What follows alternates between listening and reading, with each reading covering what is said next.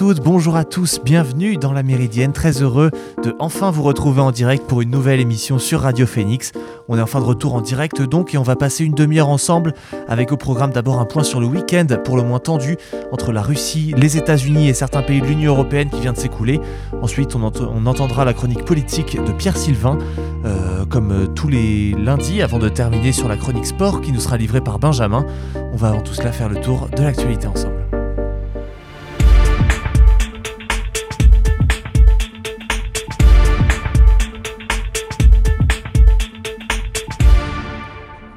Commencer, la police canadienne a expulsé hier des manifestants et évacué les véhicules qui bloquaient depuis plusieurs jours le pont Ambassador, l'un des principaux axes de circulation entre le Canada et les États-Unis, mais celui-ci est resté fermé en début de journée. Plusieurs manifestants ont été arrêtés lors des opérations euh, d'évacuation menées en application d'une décision de justice rendue vendredi. Le président américain Joe Biden avait demandé au Premier ministre canadien Justin Trudeau de faire intervenir les autorités fédérales pour mettre fin au blocus du pont, qui constitue le point de passage entre leurs deux pays, le plus fréquenté et dont dépend en grande partie l'approvisionnement en pièces détachées de plusieurs grandes usines automobiles dans la région de Detroit. Des camions, des camping-cars et des voitures empêchaient depuis lundi toute circulation dans les deux sens. Ce blocus s'inscrivait dans le cadre du Convoi de la Liberté, un mouvement de protestation de conducteurs poids lourds opposés à l'obligation vaccinale qui a également abouti au blocage d'une partie d'Ottawa, la capitale fédérale canadienne. Le mouvement est entré dimanche dans sa 17e journée et a rapidement agrégé des revendications très diverses, des restrictions sanitaires à la taxe carbone notamment. Euh, samedi, quelques 4000 personnes ont manifesté dans les rues d'Ottawa et un millier à Toronto, la capitale financière. Et en France alors, on peut dire qu'il valait mieux éviter de circuler en camping-car samedi dans les rues de Paris. Des consignes de fermeté avaient été transmises aux 7200 forces de l'ordre déployées pour empêcher le blocage de la capitale par les convois de la liberté. Mouvement donc hétéroclite d'opposants à Emmanuel Macron, euh, en France en l'occurrence, et au pass sanitaire, inspiré donc par celui des camionneurs canadiens. Des voitures, des camping-cars et des camionnettes sont partis de Nice, Lille, Strasbourg, Vimy ou encore Châteaubourg et ont circulé pendant deux ou trois jours à vitesse réduite sur des routes secondaires pour rejoindre Paris. Malgré la forte présence euh, policière, plus d'une centaine de véhicules ont finalement bravé l'interdiction de rejoindre l'avenue des Champs-Élysées, où des véhicules blindés de la gendarmerie étaient restés stationnés au pied de l'Arc de Triomphe. Une première depuis une manifestation des Gilets jaunes. Ces convoyeurs ont pris hier la direction du nord de la France et de la Belgique. Les déclinaisons européennes du convoi de la liberté doivent se rejoindre aujourd'hui à Bruxelles, dont les institutions euh, concentrent les colères. Un rassemblement est prévu lundi dans la capitale belge. Frank-Walter Steinmeier a été, a été élu hier pour un deuxième mandat de 5 ans à la présidence de la République fédérale d'Allemagne, une fonction essentiellement honorifique. Le résultat du vote à bulletin secret du collège de grands électeurs n'est pas une surprise puisque la plupart des principaux partis politiques du pays avaient annoncé au préalable leur soutien à la reconduction du président sortant. Frank-Walter Steinmeier, ancien ministre des Affaires étrangères, est, apprécié pour son attachement aux bonnes relations entre les grands, pays, euh, les grands partis du pays. Sa réélection est considérée comme un gage de continuité dans un pays qui a changé de chancelier l'an dernier après 16 ans de mandat d'Angela Merkel et n'est pas encore sorti de la crise du Covid. Le collège électoral appelé qu'il a réélu ensemble euh, et, les membres du Parlement fédéral, il y a eu plusieurs centaines d'élus des Länder et des représentants de la société civile. Parmi les participants au scrutin figurait ainsi Angela Merkel, mais aussi le directeur médical du laboratoire pharmaceutique BioNTech, Oslem Tourechi, le président français Emmanuel Macron a été l'un des premiers responsables étrangers à féliciter son homologue. Ensemble, continuons à nourrir la précieuse amitié qui unit l'Allemagne et la France et à promouvoir nos valeurs européennes, a déclaré celui-ci dans un message publié sur Twitter. Le président tunisien euh, Kais Sayed a remplacé hier le Conseil supérieur de la magistrature qu'il a dissous il y a une semaine par un autre organe temporaire et s'est donné le pouvoir de limoger des juges et de leur interdire de faire grève. Quelques heures après la publication de cette décision, plus de 2000 manifestants se sont rassemblés dans le centre de Tunis pour protester contre les nouvelles mesures du président tunisien et exprimer leurs craintes quant à l'indépendance du système judiciaire. Kais Sayed avait décrété la semaine dernière la dissolution du CSN, donc un organisme indépendant qui est chargé notamment de nommer les juges et euh, en l'accusant de corruption et de partialité. En juillet, le président tunisien a suspendu le Parlement et a limogé le Premier ministre, déclarant qu'il gouvernerait par décret durant la préparation d'une nouvelle constitution qui, selon lui, serait soumise à un référendum cet été. Après trois attaques à la bombe artisanale mardi et jeudi qui avaient fait 9 morts dont un français et 12 blessés dans le nord du Bénin, l'armée française a éliminé au Burkina Faso 40 djihadistes impliqués dans ces attentats, c'est ce qu'a annoncé euh, avant-hier l'état-major dans un communiqué. La force Barkhane, alertée par euh, ses partenaires béninois et burkinabés, a engagé des capacités aériennes de renseignement pour localiser ce groupe armé responsable des attentats avant d'effectuer jeudi des frappes aériennes dans lesquelles ces djihadistes ont été tués. Euh, le Bénin était jusqu'à récemment comme un îlot de stabilité en Afrique de l'Ouest, région où opèrent de nombreux groupes djihadistes liés à Al-Qaïda et à l'organisation État islamique. Une récente série de raids frontaliers dans les pays situés au sud du Sahel a confirmé les craintes que ces groupes djihadistes sévissent au Mali, au Niger et au Burkina Faso et cherchent à progresser vers la côte. La France qui combat les groupes djihadistes au Sahel depuis 9 ans pourrait bien annoncer dans les prochains jours le retrait de ses troupes du Mali, alors que la junte au pouvoir à Bamako témoigne d'une hostilité croissante à l'égard de la présence française. Paris conserve néanmoins la ferme intention de, de, continuer à lutter contre la propagation du djihadisme dans la région. L'état-major français souhaite y renforcer ses activités de coopération et fournir des capacités clés aux états-majors locaux selon des sources concordantes. Vous écoutez La Méridienne sur Radio Phoenix. À présent, on pourrait se demander si un parfum de Munich flotterait-il dans l'air à propos de l'Ukraine, comme l'a affirmé euh, dimanche euh, le ministre de la Défense britannique Ben Wallace? Personne n'est aujourd'hui capable de dire si la situation est la même qu'au moment de l'accord de 1938 avec l'Allemagne nazie avant la Seconde Guerre mondiale, mais les Occidentaux en tout cas redoutent un basculement vers la guerre au terme d'un week-end d'escalade continu avec la Russie. Depuis vendredi soir, la situation semble s'accélérer alors que les États-Unis ont affirmé qu'ils craignent, craignent, une invasion imminente de l'Ukraine et que l'Allemagne a jugé la situation critique. On revient ce matin sur deux jours d'invectives et d'initiatives diplomatiques mises en échec. Les JO de Pékin, ils ont débuté depuis une semaine, vendredi, lorsque Jake Sullivan a pris la parole à la Maison-Blanche. Et pour le conseiller pour la sécurité nationale de Joe Biden, la traditionnelle trêve olympique n'existe pas dans le dossier ukrainien. L'invasion de l'Ukraine peut intervenir à tout moment, selon lui, même avant la fin de la compétition, le 20 février. Les États-Unis estiment que l'invasion russe commencerait certainement par des bombardements aériens et pourrait inclure un assaut rapide contre Kiev. Jake Sullivan a également pris la parole sur CNN en direct pour faire le point sur la situation. C'est encore possible. Nous uh, pensons que la Russie pourrait choisir la voie diplomatique, mais la façon dont ils ont construit leurs forces, la guerre, qu'ils ont manœuvré les choses en place, rend distincte une possibilité qu'il y aura des actions militaires majeures très bientôt. Par la suite, après des déclarations alarmistes sur une invasion imminente, Washington s'est activé pour se préparer au conflit. Les États-Unis ont décidé d'envoyer 3000 soldats supplémentaires en Pologne pour rassurer les alliés de l'OTAN. Basés à Fort Bragg en Caroline du Nord, ils avaient été placés en état d'alerte fin janvier à la demande de Joe Biden. Ils devraient arriver sur place en début de semaine prochaine. Et samedi, en milieu de journée, le Pentagone a ordonné le retrait de 160 soldats américains qui entraînaient les forces ukrainiennes pour les repositionner ailleurs en Europe. Dans le même temps, la Russie continue aussi de se préparer en vue d'une possible offensive. Samedi, Moscou a affirmé avoir commencé à réduire sa présence diplomatique en Ukraine face aux provocations de la part des autorités ukrainiennes ou de pays tiers. Face au risque de plus en plus grand de l'éclatement d'un conflit en Ukraine, les sonneries téléphoniques ont retenti de plus belle pour euh, tenter de relancer le dialogue. Le premier entretien a eu lieu samedi midi, heure française, entre Anthony Blinken, secrétaire d'État américain, et Sergei Lavrov, le ministre russe des Affaires étrangères. Ce dernier a estimé que les déclarations américaines sur une invasion imminente de l'Ukraine sont une provocation Emmanuel Macron a appelé quant à lui Vladimir Poutine peu avant 14h pour un échange de plus d'une heure et demie.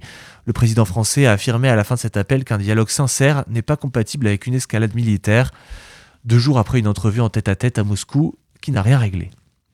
Vers 17h, c'était au tour de Joe Biden de s'entretenir par téléphone avec euh, Poutine. L'entretien qui dure un peu plus d'une heure n'apporte rien non plus, euh, pas de changement fondamental en tout cas selon un responsable américain. Et Joe Biden avertit son homologue russe des répercussions sévères et rapides, tandis que le Kremlin évoque vers 20h une hystérie américaine à son apogée. La poursuite des contacts à tous les niveaux est l'un des seuls signes positifs de cet appel, mais alors que cette séquence diplomatique aurait pu amorcer une désescalade, il n'en est rien. La voie diplomatique dans l'impasse, les pays occidentaux prennent des mesures en vue d'un possible conflit, à commencer par des messages auprès de leur population. Samedi soir, Paris a déconseillé aux Français de voyager en Ukraine. En revanche, à ce stade, le gouvernement ne recommande pas à ses ressortissants de quitter le sol ukrainien, contrairement aux États-Unis, au Royaume-Uni, à l'Allemagne, aux Pays-Bas ou à la Belgique. Euh, la compagnie aérienne KLM du groupe Air France KLM a annoncé qu'elle suspendait jusqu'à nouvel ordre ses vols vers l'Ukraine. Les tensions entre la Russie et les États-Unis trouvent également un écho sur le terrain militaire, puisque hier matin, l'armée américaine a démenti les affirmations de Moscou euh, selon lesquelles un sous-marin nucléaire américain a été chassé par l'un de ses destroyers euh, samedi matin au large des îles Kouril, dans les eaux territoriales de la Russie. Selon le ministère russe de la Défense, un destroyer euh, de la, de la flotte russe, le Pacifique, le maréchal Chapochinov, a diffusé un message sous-marin ordonnant au submersible de la classe Virginia de faire surface immédiatement. Et face à, son refus, face à son refus, des moyens non identifiés ont été utilisés, forçant le sous-marin américain à quitter les eaux territoriales de la Russie à pleine vitesse. Euh, le, capitaine Kyle Rains, le porte-parole du commandement américain pour la région Indo-Pacifique, a dit qu'il n'y avait aucune vérité dans les affirmations russes concernant leurs opérations dans les eaux territoriales. Euh, il a ajouté Nous volons, naviguons et opérons en toute sécurité dans les eaux internationales. Il a refusé de commenter l'emplacement précis des sous-marins américains dans la région. Alors que la Russie a lancé samedi de nouvelles manœuvres navales en mer Noire pour euh, s'exercer à défendre la Crimée, la situation est désormais critique selon l'Allemagne. Et à présent, on va se faire une première pause dans cette émission avec Burden de Loïs Levin. On se retrouve juste après dans la Méridienne.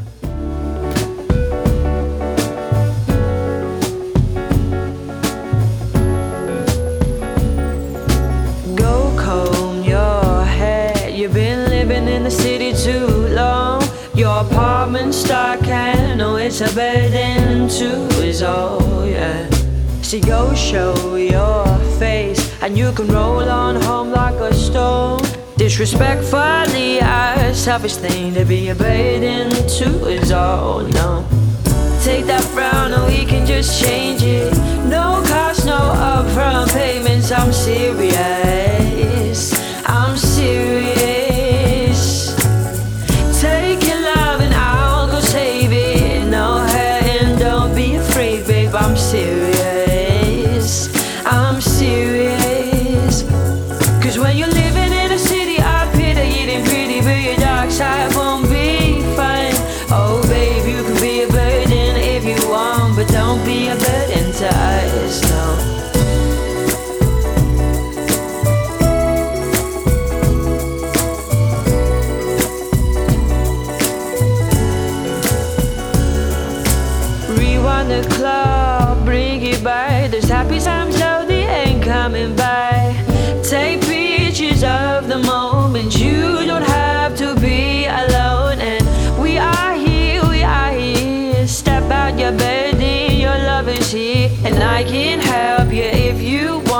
Simple please and off we go. Take that frown and we can just change it. No cost no upfront payments. I'm serious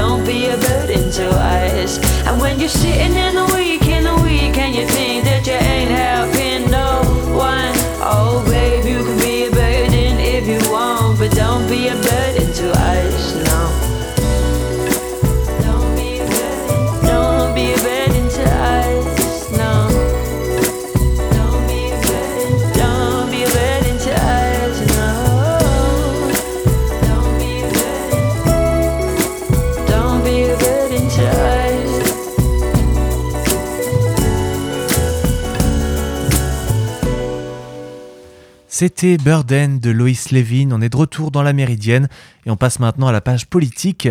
Plus ça va, plus on se rapproche du premier tour de l'élection présidentielle. On a des semaines assez chargées et elles nous sont racontées magnifiquement par Pierre Sylvain. Salut. Bonjour Edgar, euh, bonjour euh, à toutes et à tous. Alors euh, on va commencer avec lundi. Netflix n'a pas encore les droits et pourtant la série autour de Lyon de la gauche a sorti un nouvel épisode. Dans le rôle des sauveurs, nous avions Christiane Taubira et Yannick Jadot.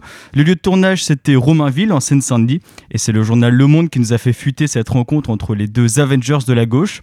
En début de semaine, ils se sont rencontrés pour évoquer le possible retrait de candidature de Taubira derrière le Jean Vert Jadot. Mais pour l'instant, rien n'est officiel et la gagnante de la première populaire reste toujours dans la course. Guillaume Lacroix, conseiller politique de la candidate, a confirmé l'entrevue. Il a bien affirmé qu'il y a eu des discussions autour d'une union de la gauche, mais pour l'instant, rien n'avait été trouvé. Mais cette rencontre devait sûrement rester secrète, voire très secrète, puisque même des membres de l'équipe de campagne du candidat écolo n'ont pas été mis au courant. Exemple, Sandrine Rousseau, celle qui avait perdu la première d'Europe Écologie Les Verts contre Jadot, alors qu'elle a le poste de conseiller politique dans cette campagne, elle a annoncé avoir été mise au courant de cette rencontre dans la presse, comme tout le monde. Évidemment, elle n'a pas caché sa surprise et son mécontentement, dénonçant des pratiques d'un ancien temps qui ne peuvent que dégoûter les Français de la politique. Bien sûr, on suivra l'évolution de ce date entre Taubira et Jadot, en espérant que le prochain épisode soit encore plus croustillant. Mais on va abandonner un petit peu la présidentielle aussi pour parler d'une loi qui a été adoptée cette semaine. Mardi, l'Assemblée nationale a voté une proposition de loi portant sur une réforme de l'adoption. Le but était de simplifier les démarches, mais aussi de mieux accompagner les parents et le suivi des enfants. Alors dans la loi, il y a par exemple la mise en place d'une préparation des futurs papas et mamans aux enjeux de l'adoption et aux besoins de leur petit bout de chou. Il y a aussi l'abaissement de l'âge minimal pour adopter, passant de 28 à 26 ans. Les couples non mariés pourront eux aussi adopter à présent. Bref, des avancées importantes même si l'opposition était forte, portée par Monique Limon de La République en marche. Les oppositions, qu'elles soient parlementaires ou de certaines associations de protection de l'enfance, ont retardé le vote. Elle fut tout de même adoptée à 96 pour et 15 contre. Et à l'Assemblée nationale, je crois savoir qu'il y a eu une grève récemment. Exactement. 250, 250 personnels de l'institution ont fait grève mardi. Sur 1250, cela reste un bon chiffre. Ils étaient rassemblés en début de séance devant le Palais Bourbon pour manifester contre la perte de certains acquis sociaux. Pour revenir sur l'histoire, des députés chargés de s'occuper de l'institution, appelés des questeurs, souhaitent supprimer, comme je le disais, des acquis sociaux tels que des allocations en cas de décès ou encore des avances remboursables. Alors le personnel trouve cela très brutal et sans justification. Selon les grévistes, c'est intolérable au vu de leur dévouement et leur investissement. La preuve de leur investissement, c'est malgré la grève, ils ont continué leur travail, ce qui n'a pas perturbé la séance. Mais les grévistes restent concernés par ces possibles suppressions et le dialogue social, le dialogue social reste à l'arrêt, on annonce, ont annoncé les différents syndicats. On retourne euh, dans la présidentielle, euh, on ne la lâche pas vraiment avec un secteur culturel qui essaye de se faire entendre petit à petit. En pleine campagne électorale, chaque secteur essaye de faire des propositions, attirer les différents candidats sur les problèmes qu'ils rencontrent. Ici, c'est la culture et plus précisément la musique. L'association Tous pour la musique, dans un manifeste, a tenté d'interpeller le monde politique. Ainsi, des auteurs, des compositeurs, des musiciens et j'en passe ont fait des propositions pour leur métier, comme la volonté de faire un vrai apprentissage de la musique à l'école ou encore valoriser les artistes en imposant des quotas pour mettre en avant différents styles de musique. Mais ces acteurs de la culture souhaitent aussi que les politiques fassent une grande campagne de communication pour que les Français retournent voir des concerts. En effet, depuis, qu'une petite pandémie est passée sur notre sol, les Français ont du mal à retourner dans les salles de spectacle. 63% des Français fréquentent moins qu'avant. Alors, est-ce que les candidats vont s'emparer de la question de la culture durant la campagne? Nous verrons cela lors des prochains débats. On continue sur la présidentielle en parlant encore des parrainages. Cette course s'intensifie. Certains ont déjà leurs 500, voire plus, comme Macron, Hidalgo ou Pécresse. D'autres peinent en avoir, comme par exemple Hélène Touy du parti animaliste ou Anas Kazib de Révolution Permanente. Alors un homme a eu une idée, Monsieur François Bayrou, maire de Pau et ancien candidat à la présidentielle. Pour aider les candidats controversés à avoir leur signature, il propose de créer un site pour que les élus puissent donner leur parrainage à des candidats qui n'arrivent pas à les avoir. Peu importe leur couleur politique, le but est d'aider les candidats à être présents afin que la démocratie soit respectée. Mais François Bayrou veut bien donner des parrainages à certaines conditions, comme il nous l'expliquait sur BFM TV face à Apolline de Malherbe je ne peux pas supporter l'idée que la démocratie soit ainsi déséquilibrée, déstabilisée. Et, sans regarder la couleur de ces candidats. Absolument. Pardon d'être précise, mais est-ce que ça veut dire que euh, au moment où on se parle, vous considérez que les maires qui vont donc, euh, qui ont la charge de sauver la démocratie, hein, euh, qui vont rejoindre votre mouvement, pourront ensuite donner, si Marine Le Pen, si Éric Zemmour, si Philippe Poutou demain ou Jean-Luc Mélenchon vous disent, on a besoin, quel sera le critère? Pour moi, il y a un critère simple, c'est ceux qui atteignent 10% dans les sondages.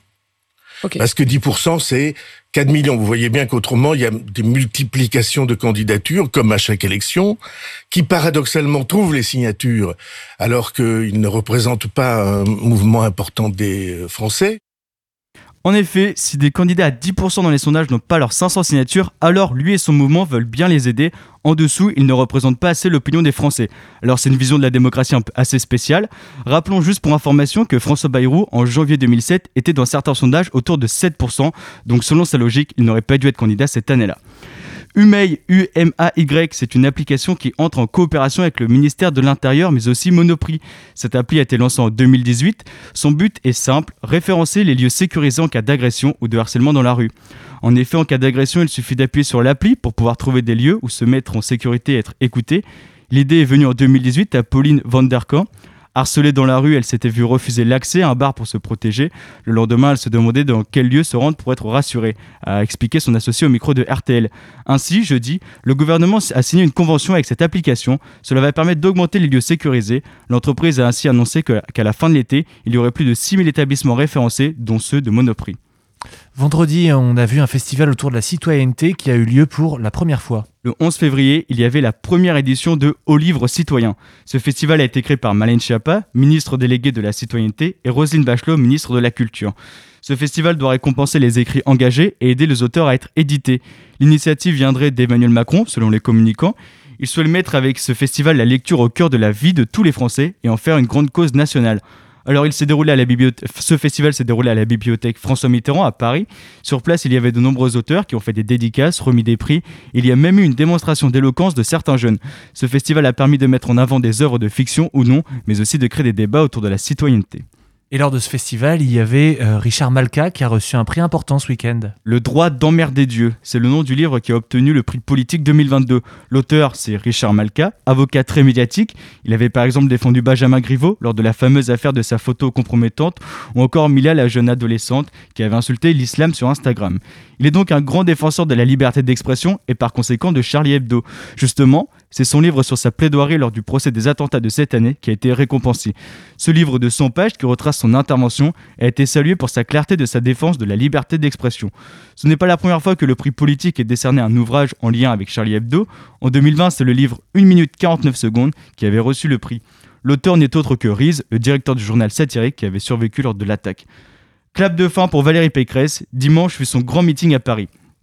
Au Zénith, elle a rassuré les militants et ses soutiens tout en déroulant son programme. C'est ce grand meeting qui devait créer un tournant dans sa campagne présidentielle. Mais pour l'instant, le résultat n'est pas présent. Le nouveau souffle n'est pas venu et pour cause. Il y avait un grand absent. C'était Nicolas Sarkozy. Il avait été invité, mais il a refusé. Malgré qu'il n'exerce plus aucune fonction, son avis et sa présence restent importantes dans sa famille politique. Au point même que certaines personnes écoutent l'ancien chef de l'État avant de faire un choix. C'est pourquoi nombreux sont ceux à attendre qu'il soutienne officiellement Valérie Pécresse. Lui qui était resté discret depuis les débuts de campagne, il est sorti de sa grotte vendredi. Pécresse et Sarkozy se sont rencontrés pour parler. À sa sortie, la candidate a multiplié les éloges, les éléments de langage pour montrer sa proximité avec Nicolas Sarkozy. Bah, écoutez, nous avons eu euh, une conversation entre amis, une conversation euh, franche et affectueuse. Et c'était très utile pour moi d'avoir les, conseils d'un ancien président de la République. Et c'était aussi, euh, j'allais dire, un moment, un moment en famille. Est-ce qu'il va vous soutenir?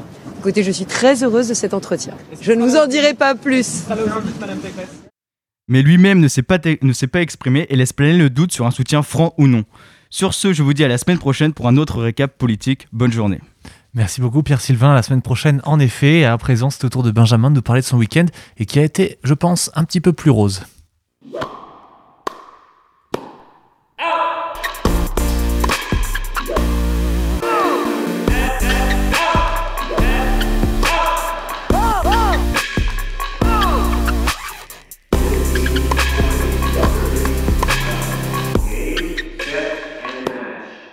Salut Benjamin. Salut. Alors le week-end du Sport Canet, il a été plutôt positif, euh, malgré deux équipes qui continuent de vivre une passe assez difficile, je crois. Les clubs qui jouent sur l'histoire scandinave de Caen sont décidément dans le dur. Les Vikings en handball et les Drakars en hockey sur glace se sont tous les deux inclinés. Les handballeurs ont été dominés par Cherbourg dans un derby à domicile, pendant que les hockeyeurs continuent dans leurs difficultés offensives avec une défaite contre Mont-Blanc où ils n'ont inscrit qu'un but contre trois pour les deuxièmes de Pro League.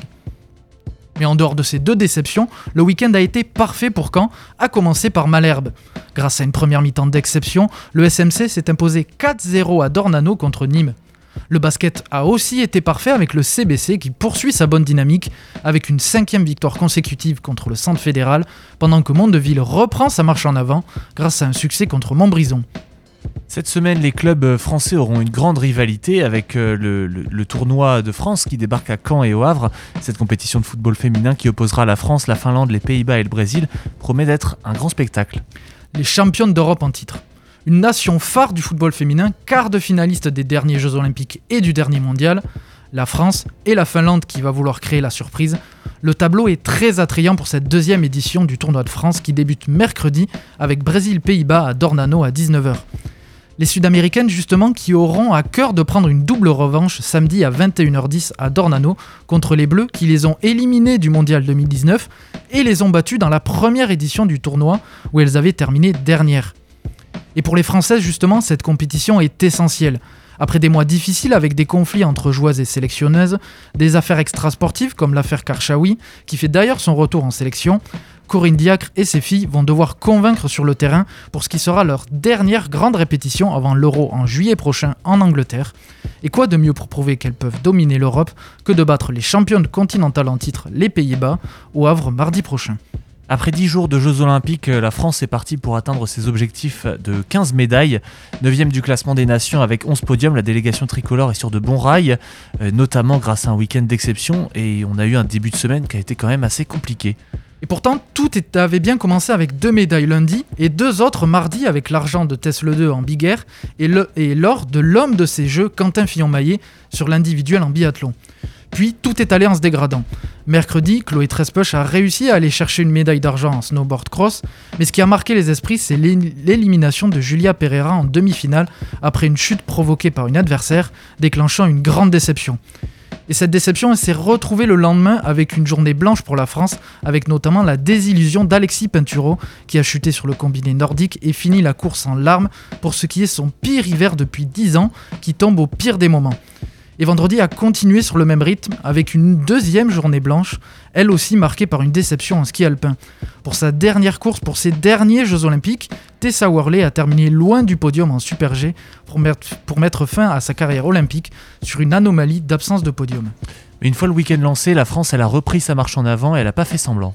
Ouais, en effet. Et pourtant, tout a très mal débuté. Les deux duos français en snowboard euh, cross mixte par équipe ont été éliminés dès les quarts de finale, alors qu'ils étaient candidats au titre après une erreur dans la préparation du matériel. Mais après cette bévue, les Bleus ont connu 48 heures de rêve. D'abord, Quentin Fillon-Maillet sur le sprint en biathlon est allé se mettre entre les deux frères Beu pour aller chercher l'argent.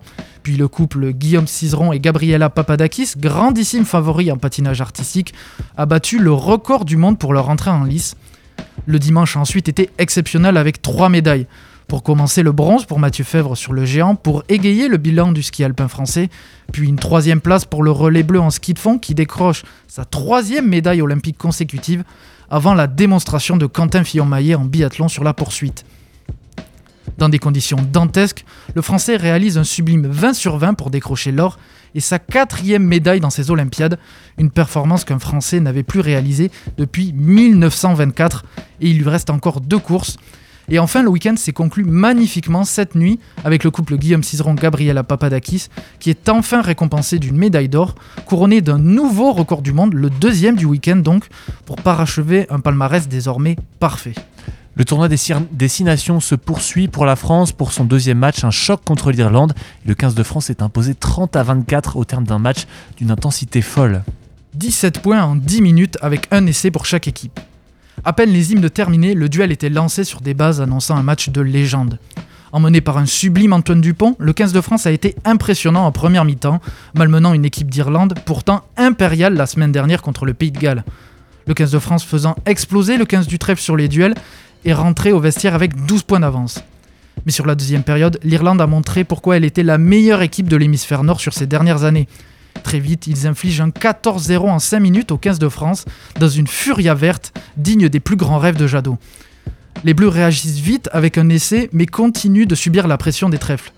Mais avec une défense qui pourrait empêcher l'armée russe de rentrer en Ukraine, avec notamment Gabin Villiers et Grégory Aldrit, la France tient le choc et arrive même à retourner la situation dans les dernières minutes pour s'assurer la victoire. Une victoire qui fait des Bleus la seule équipe invaincue du tournoi et les place en tête du classement avant d'aller en Écosse samedi prochain. Et en parlant d'une défense qui retourne la situation, que dire de celle des Los Angeles Rams au Super Bowl cette nuit? Pour le plus grand événement sportif annuel, ils se sont imposés contre les Cincinnati Bengals 23 à 20 pour remporter le quatrième titre de leur histoire. 7 plaquages du quarterback des Bengals. Les Béliers ont passé la rencontre à détruire le mur de Cincinnati qui menait à leur meneur de jeu. Face à ça, il était difficile de lutter. Et pourtant, l'équipe de l'Ohio a bien failli se frayer un chemin vers la victoire grâce à leurs deux stars Joe Burrow et Jamar Chase, et surtout une entame de troisième quart-temps d'exception. Alors, que la foule ne s'était pas encore remise du concert de la mi-temps et la NFL n'avait pas encore fini de transpirer après le genou au sol d'Eminem, les Bengals infligent un, un 10-0 en quelques minutes avec un touchdown et une interception pour renverser la rencontre jusque-là entre les mains de Los Angeles. Mais l'espoir a été de courte durée pour l'équipe de l'Ohio, après ce moment de folie, ils n'inscriront plus le moindre point avant le coup de sifflet final, pendant que les Rams en marquent 10. Los Angeles décroche ainsi le titre suprême à domicile grâce à une défense de fer emmenée par Aaron Donald, qui est définitivement un des meilleurs défenseurs de l'histoire de ce jeu, mais aussi grâce à une attaque de feu avec l'ancien pestiféré de Cleveland Odell Beckham Jr., dont la blessure a failli faire basculer la rencontre, mais surtout la paire Matthew Stafford Cooper Cup. Après 12 ans de galère à Détroit, le quarterback Stafford remporte le titre dès sa première saison à LA, pendant que le receveur Cup, élu MVP du Super Bowl avec ses deux touchdowns, parachève ainsi une des plus belles saisons individuelles de l'histoire. Merci beaucoup Benjamin pour ce récit. On se retrouve dans deux semaines, exceptionnellement, pour une nouvelle page sport. Et c'est ainsi que se termine cette émission de la Méridienne. J'étais très heureux de passer 30 minutes avec vous. Nous, c'est dès demain qu'on se retrouve. Et en attendant, allez découvrir les podcasts sur phoenix.fm. Bonne journée à tous. Salut